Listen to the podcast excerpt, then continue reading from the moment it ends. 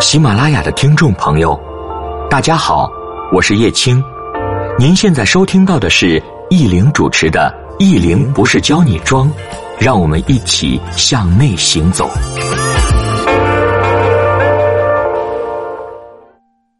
大家好，我是易玲，欢迎您的收听。文章的文本信息可以关注我的公众微信“易玲不是教你装”，上面部分文章都有。在写字录音的五六年里面，基本上是坚持每个星期更新一篇原创的内容。有的时候我平台的内容会跟到四期，然后文章会每个星期写一篇。坚持了五六年下来，也会担心哪天会不会没有那么多原创的内容了，或者哪天我写的东西，我的音频对大家来说会不会不是那么有用了？当然，我自己在写字录音的时候，其实也是治愈自己吧。我们今天给大家分享的文章题目是“让我们状态更好的小习惯”。不上课的日子，我习惯下午和晚上做事情。最近暂时的出差强度不是那么大，因为在准备书稿最后的修改和视频的线上课。其实人睡饱了，整个状态也更好。我年初也接到几位老师的电话，今年的经济形势对成熟阶段的老师来说不是那么乐观，那大家就是比心态的时候了。有时在一个行业，大家不要看到别人课多，天天在干活。那再有一个，每个人不同的状态、不同的阶段是不一样的。比如说不好听一点，你干一天活，别人要干四天，那你想想是哪个状态会更好呢？所以有时大家心态都好一点啊。当然，这些内容也是分享给行业里的朋友们听的。有位读者微博留言说，喝挂耳的时候会想到我每次上课带的咖啡。今天给大家分享一下让我们状态更好的小习惯啊。早起洗漱其实可以听一些对我们有帮助的音频内容。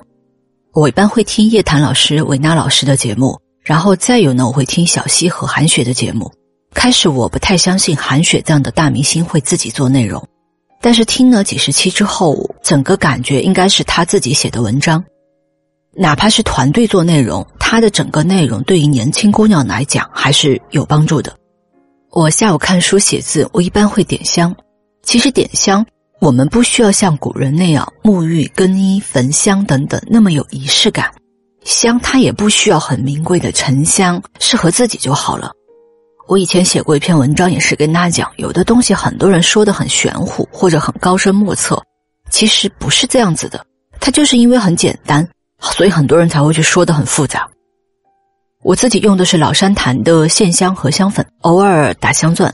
电香炉我推荐方圆，好像是台湾的一个品牌吧，我不太记得了。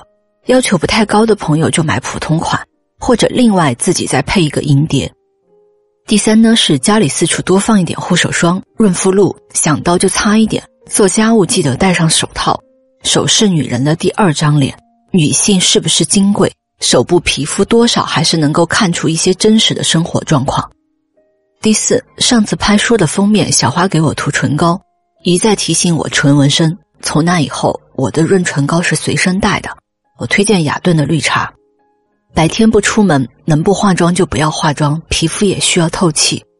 其实有段时间我皮肤在长粉刺，因为经常化妆，整个皮肤的状态也不是太好。然后韦娜老师就在给我讲，在家有时能不化妆就不要化妆，要等它多透气。那当然，最近我也在刷酸，我是自己在家里刷酸，再等一个月之后效果不错，再给大家分享。第六，护肤尽量简单有序，不要给皮肤造成过多的负担。心情是最好的化妆品，用到适合的护肤品，不要老换。我冬天是用黄瓜水，因为我是混合型，然后是科颜氏的淡斑精华和高保湿霜。呃，最近长斑了，所以才用这个精华。这说多了都是泪。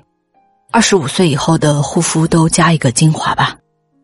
第七，饭后坚持九点靠墙站十分钟，器官是有记忆的，站直了才能感受到脖子的位置，才不会老是含胸驼背。第八，尽量不要喝碳酸饮料，少喝奶茶，喝酒微醺就好。任何事情都不要太满，留一点空间。做人也是一样，做事要有余地。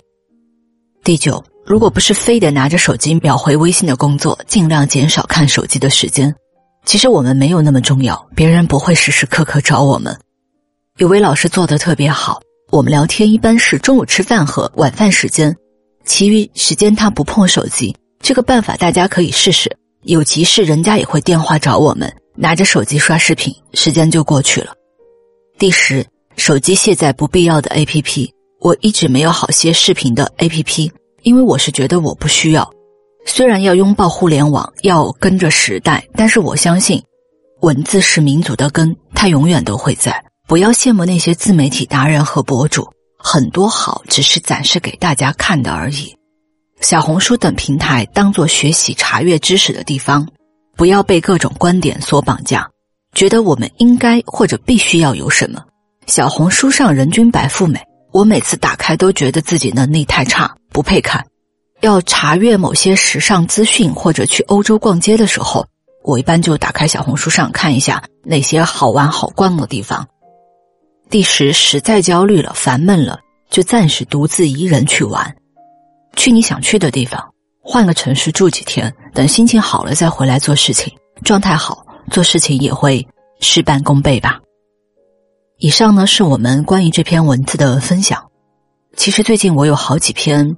没有写的文章，我是直接做音频来分享的。比如女性的一些精致穷，比如说怎么样寻找适合自己的书，再有一些是，比如说如何拥有独到的见解。